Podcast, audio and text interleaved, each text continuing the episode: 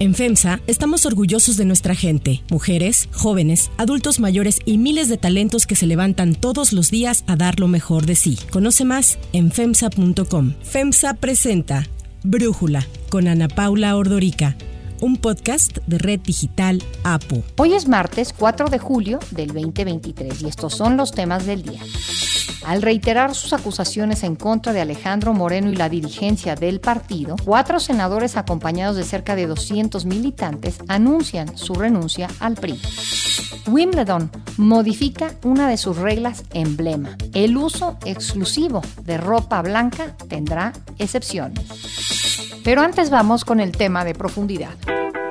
Desde aquí les digo, voy a ser la próxima presidenta de México. Hace unos días, la senadora del Partido Acción Nacional, Xochitl Gálvez, confirmó que participará en el proceso interno de la coalición Va por México, que le integran PRI, PAN y PRD, y a esta coalición se han unido pues, unas agrupaciones de ciudadanos para elegir no a la candidatura por la jefatura de gobierno, como se pensaban, se va más bien por la presidencial rumbo a las elecciones del 2024. Berta Xochitl Gálvez Ruiz nació el 22 de febrero de 1963 en Tepatepec, Hidalgo, una comunidad de origen otomí. Estudió ingeniería en computación en la Facultad de Ingeniería de la UNAM y más tarde ingresó al Instituto Nacional de Estadística, Geografía e Informática como programadora. En 1992 fundó su propia empresa, High Tech Services, dedicada al desarrollo de proyectos de alta tecnología dirigidos al diseño de edificios y áreas inteligentes, ahorro de energía, automatización de procesos, seguridad y telecomunicaciones. Además, fue fundadora y directora general de la empresa OMEI, especializada en la operación y mantenimiento de infraestructuras inteligentes.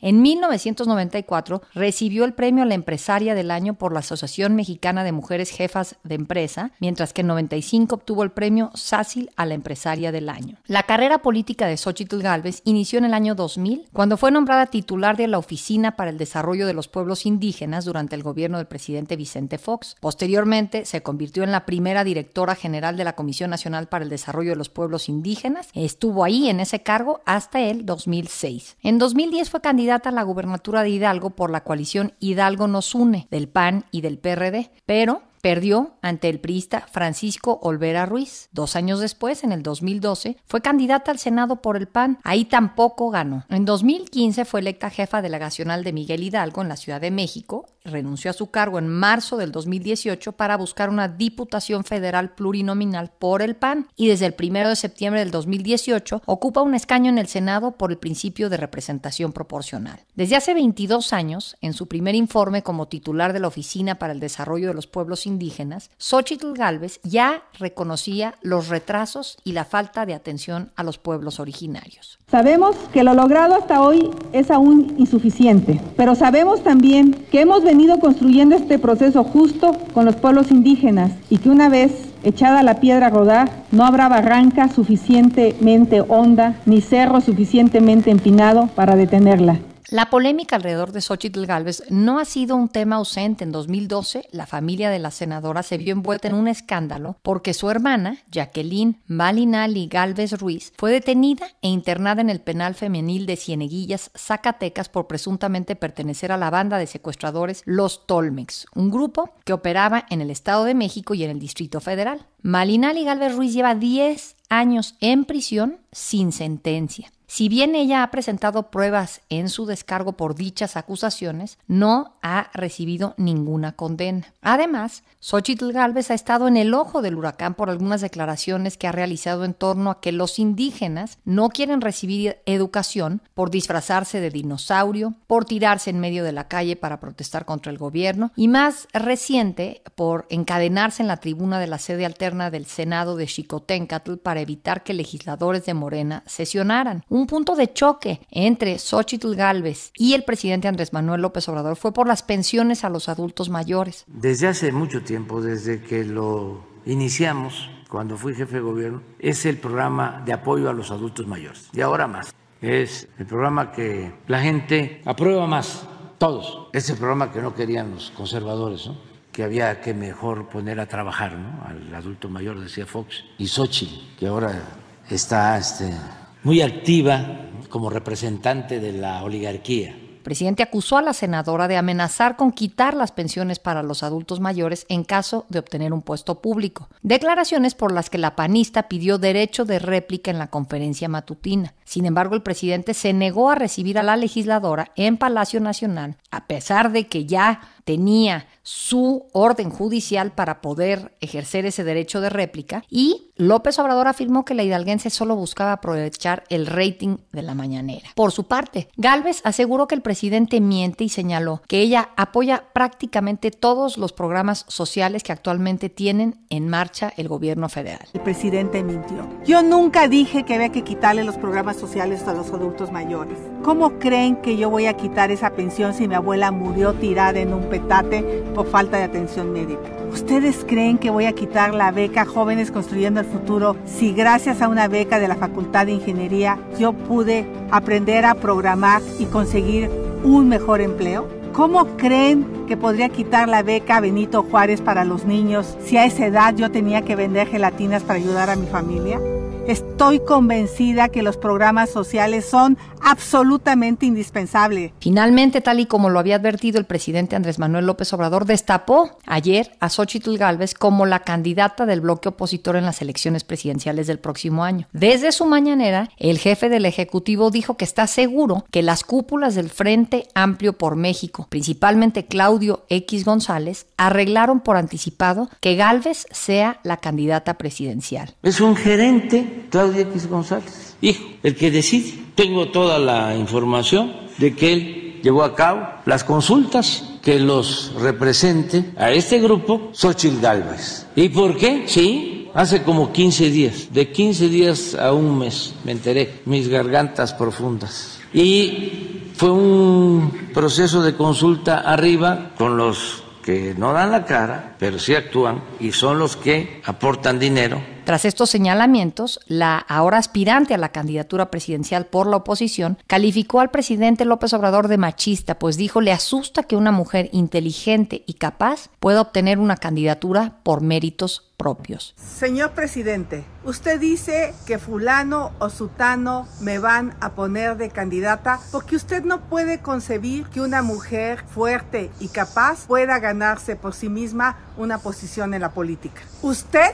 no puede imaginar que una mujer obtenga una candidatura por méritos propios porque usted, señor presidente, es un machista. Las únicas mujeres que usted respeta es las que usted impone. Porque a los machos como usted les asusta una mujer independiente e inteligente. El análisis.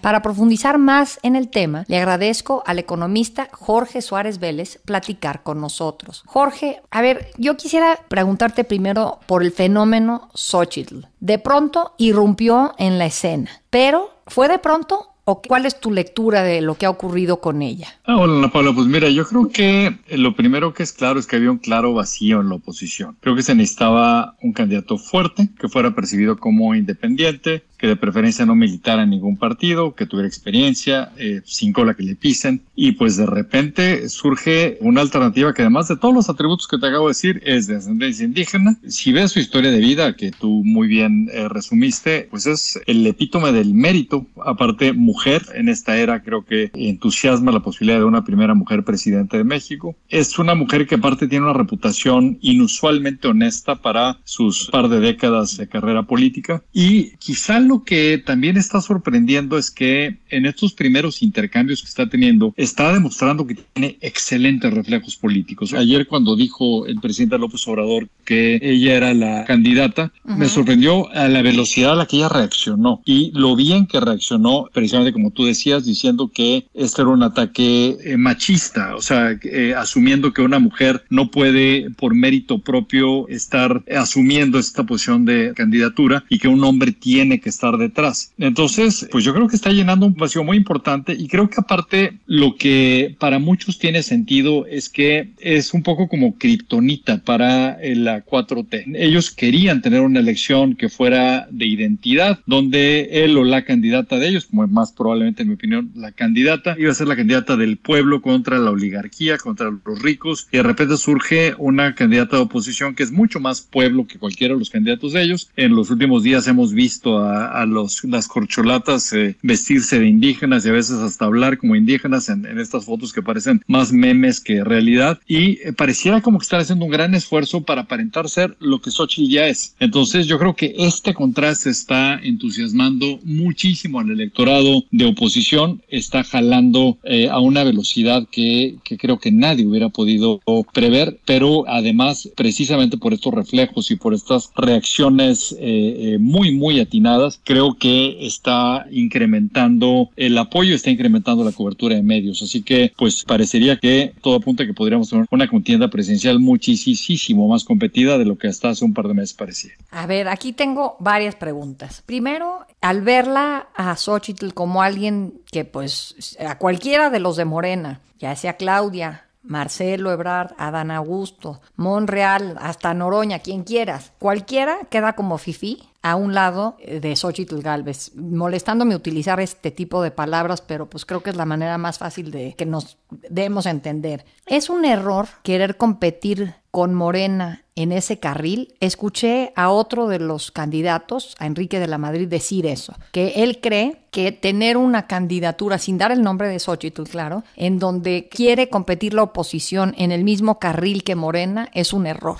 ¿Tú qué piensas, Jorge? Estoy radicalmente en desacuerdo. O sea, yo creo que es exactamente al revés. O sea, yo creo que el ir contra alguien que tenga el perfil que Morena soñaba en la oposición, es decir, alguien que eh, tenga un pasado privilegiado, eh, preferentemente que venga del PRI o del PAN, ¿no? Para que puedan verlo como un regreso al pasado, que sea claramente blanco o blanca, ¿no? Como eran o son varios de los, de los posibles candidatos de oposición. Creo que eso les facilita muchísimo la tarea a, Morena. Y repito lo que dije hace un momento, o sea, yo creo que la elección del año que entra, el presidente está encargado de que sea una elección de identidad, no de propuestas. Si es una elección de identidad, a la 4T o a esta administración se les perdona todo, porque lo que vas a hacer es votar, o lo que va a hacer la gente que está del lado de Morena, es votar a favor de su candidato porque es de ellos, porque es de la identidad correcta, está en el equipo correcto. Entonces eso eh, pues se les perdona todo. O sea, era medio tranza, no importa, es medio menso, no importa, tiene un récord que, que, está lejos de ser ideal, no importa, es mío. Puede ser todo eso, pero es de mi equipo. Eh, Yuval Harari, el eh, pues, este famosísimo autor que, que me parece extraordinario, el de Sapiens, él dice que esto es lo que los populistas hacen muy bien. Dividen a la población en dos y luego se asumen como líderes de uno de los dos equipos y prometen aniquilar al otro. Eso permite que entonces para cualquiera de estas corcholatas, si están en el equipo del presidente, pues eso es una maravilla. Nada más que ahí necesitas que en el otro equipo hay alguien que eh, sea el estereotipo que ellos quieren. Y eh, aquí el gran problema que hay es que Xochitl se sale totalmente de ese estereotipo y en muchos de los sentidos eh, tiene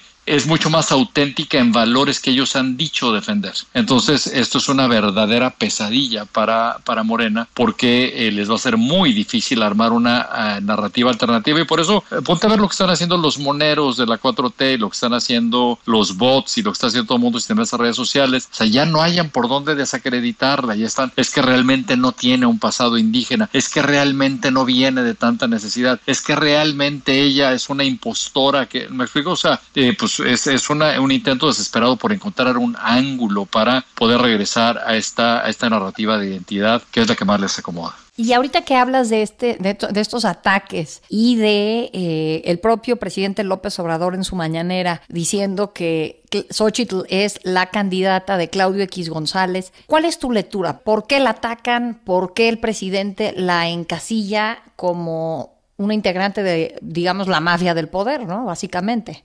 Yo creo que es difícil saber cuál es la estrategia en la que están pensando, pero yo creo que para empezar, creo que no le quedaba mucho de otra ante el, eh, vertiginosísimo despegue que ha tenido en los últimos 10 días. O sea, se ha vuelto evidente, digamos, que es la que está reuniendo la simpatía de, los, de los votantes de oposición. O sea, creo que por un lado no queda mucho de otra. Por otro lado, eso le permite enfocar ya todos los cañones del gobierno, del partido, de los bots, de los medios más leales al gobierno, enfocarlos en contra de ella. Entonces, yo creo que este es un proceso que está empezando, pero es un proceso que tiene un ángulo que puede ser extraordinariamente peligroso, porque una vez más lo que ella ha demostrado es muy buenos reflejos. Entonces, cada vez que la han tratado de atacar y que la han tratado de poner a la defensiva, la que acaba poniéndolos a la defensiva es ella. Y yo creo que eso es un juego que el presidente está jugando asumiendo riesgos, riesgos importantes. Lo otro que estamos viendo también es que al eh, él decantarla a ella, lo que también puede acabar provocando es que eh, todo mundo se le empiece a sumar mucho más rápidamente. Y eh, aquí uno de los temas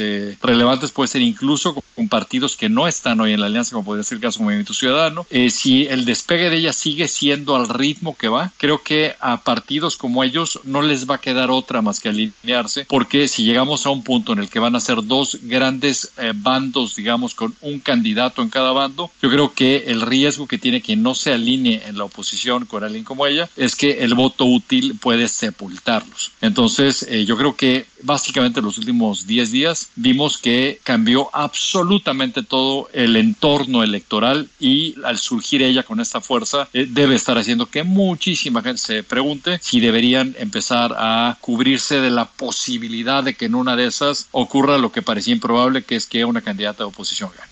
Y luego he oído muchas críticas, sobre todo de quienes se han bajado dentro de esta alianza de la oposición, críticas al método, hablando de que está ya todo arreglado, pues haciéndole casi eco de alguna forma al presidente, aunque no hablando de Xochitl Galvez. ¿Qué opinas de eso, Jorge? Mira, aquí a riesgo de perder, digamos, esta distancia de, de simplemente analista, yo te podría decir que yo he seguido muy, muy, muy de cerca todo el proceso, cómo se fue definiendo, hablando con muchos de los jugadores, digamos, que estaban definiendo desde los partidos, pero también desde los liderazgos ciudadanos. Y lo que te diría es que absolutamente no hay nada arreglado y por eso hay un poquito, a veces, algo que se percibe como incierto o medio desastroso, ¿no? Pues porque esta es la primera vez que da un ejercicio así, es un ejercicio donde se juntan tres partidos, donde hay cierta sospecha de si los liderazgos van a jugar derecho o no, organizaciones ciudadanas que pues también se asumen como eh, representantes de esta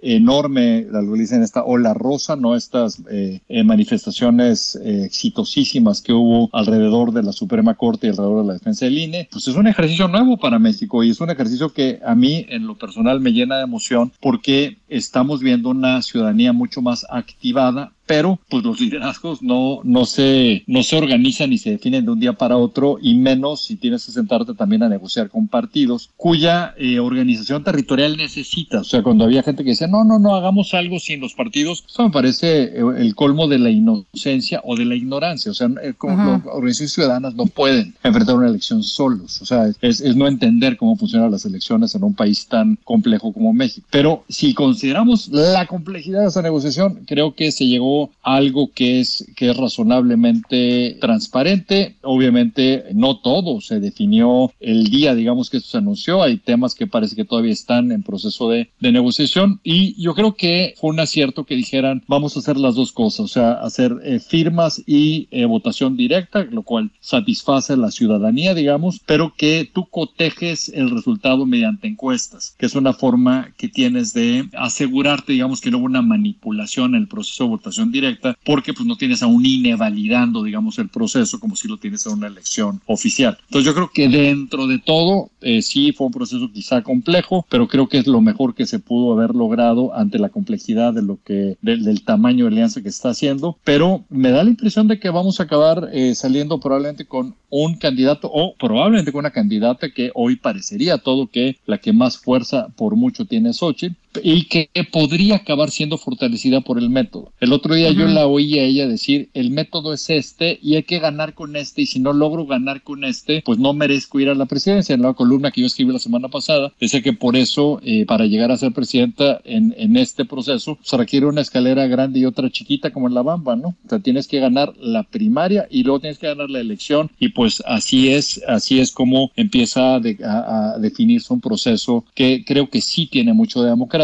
complejo, pero pues por la complejidad que hoy vivimos en un México con las condiciones de atentado contra la democracia que ha habido, de surgimiento de autoritarismo que hemos visto y de tratar de escuchar a todas estas voces que se empiezan a alinear para tratar de eh, forjar una candidatura de oposición que sea competitiva. A ver, y luego hay otro tema que me llama la atención y es que los liderazgos tanto del PAN como del PRI han demostrado ser tan pequeños que a veces me da la impresión que preferirían perder una elección presidencial a dársela a alguien que no sea de los suyos y que puede llegar a mover las fichas del poder, ya sea chico, mediano, grande, pero que ellos todavía mantienen. ¿Cómo ves eso? El hecho de que alguien como Marco Cortés, como Alito, quieran que Xochitl sea la candidata, pero no quieran que gane, porque si gana, ella va a llegar a mover esas piezas de poder. Mira, yo tenía exactamente el, mismo miedo que tú acabas de decir, exactamente el mismo. Algo que yo percibía en el lado del PRI, pues un partido, digo, lo acabamos de ver ayer, ¿no? Con la salida de Osorio Chong, de Claudio Ruiz Macié, de eh, pristas, digamos, fuertes que se separan ya del partido, o sea, eh, algo que esperábamos que iba a pasar si perdían el Estado de México. Y en el otro lado, creo, en mi opinión, creo que Marco ha sido, no diría que,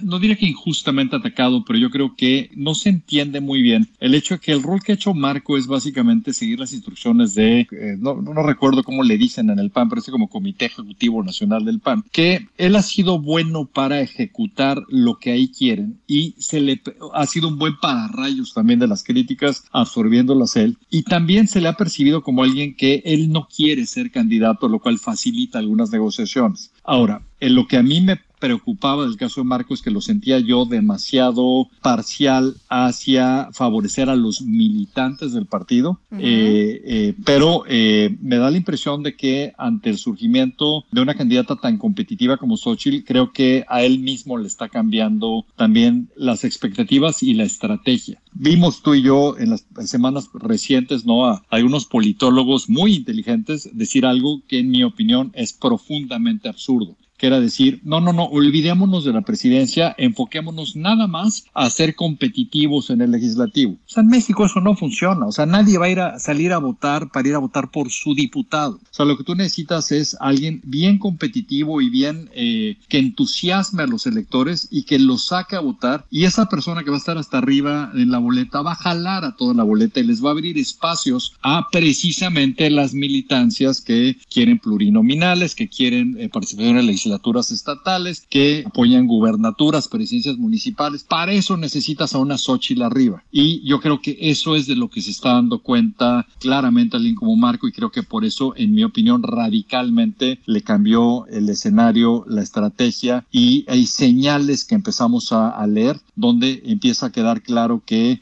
pues que van por todo y que de repente sí creen que pueden ganar la presidencia, le van a meter toda la carne al asador. Y dicho sea de paso, lo que también en ese sentido sí logra una Xochitl que está entusiasmando a todo el mundo, pues es que en una de esas sí tengamos un legislativo también mucho, mucho más balanceado, lo cual es una muy buena noticia, ah, particularmente ante los cambios constitucionales que amenazaba hacer eh, este gobierno. Jorge Suárez Vélez, clarísimo. Muchísimas gracias por tu análisis y por platicar con nosotros. Gracias a ti, Ana Pablo. Siempre un gusto saludarte. Si te gusta escuchar Brújula, te invitamos a que te suscribas en tu aplicación favorita o que descargues la aplicación Apo Digital. Es totalmente gratis y si te suscribes será más fácil para ti escucharnos. Además, nos puedes dejar un comentario o calificar el podcast para que sigamos creciendo y mejorando para ti. Hay otras noticias para tomar en cuenta. 1. Adiós al PRI.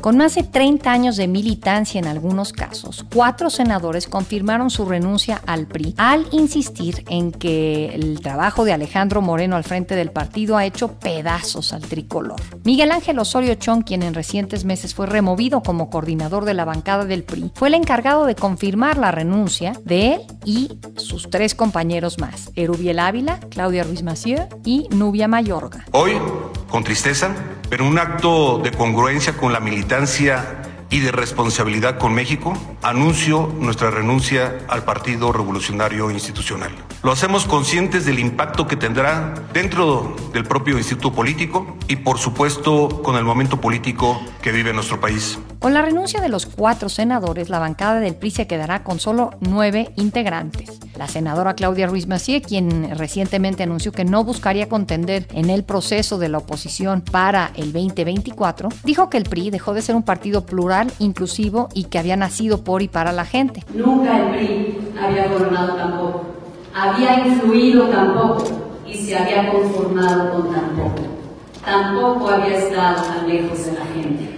Mi punto de vista y mi posición crítica, mi preocupación por el rechazo ciudadano al partido, las he expresado públicamente y de frente. Lo hice hasta que ya no fue posible mantenerme en congruencia frente a una dirigencia que es excluyente, que es sectaria, que es ineficaz, Alito Moreno reaccionó a esta desbandada al interior del PRI y le dijo esto a los legisladores. Quienes hoy se van del PRI lo hacen porque saben que en este partido se acabaron los militantes de primera y de segunda y se acabaron darle espacio a los que chantajean y nunca trabajan por la militancia. 2. Wimbledon y sus históricos cambios. Ayer arrancó Wimbledon, el tercer grande de la temporada de tenis, y en esta ocasión incluye cambios que según especialistas han puesto en jaque al torneo, porque habían dos cosas inamovibles para Wimbledon. Uno, la cancha tiene que ser verde por el pasto, y había una obligación de los jugadores de vestirse todos y todas de blanco. Y justo es este tema en el que Wimbledon se ha visto obligado a implementar un cambio sin precedentes. Ante la petición de varias mujeres participantes, el torneo decidió permitir el uso de una prenda adicional que en su mayoría ha sido oscura debajo de la falda blanca para las tenistas. Esto para aliviar el estrés y la incomodidad de las tenistas que estaban en su periodo de menstruación. El tema lleva discutiéndose desde hace tiempo y es que Tatiana Golovin fue una de las jugadoras que primero alzó la voz y sentó precedente en el 2007 cuando se presentó a sus partidos en Wimbledon con una prenda roja bajo la falda, algo nunca visto entonces. Así habló su compatriota, la rusa Daria Kasatkina, tras el anuncio.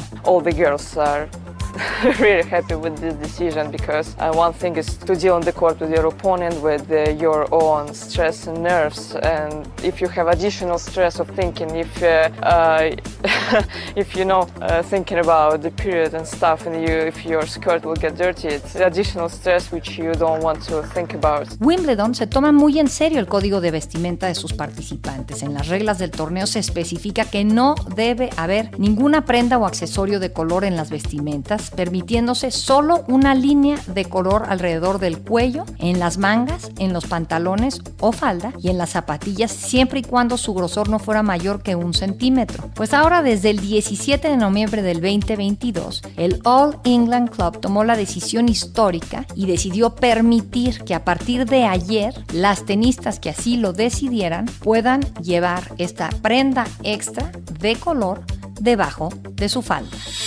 Para cerrar el episodio de hoy los dejo con música de Coldplay.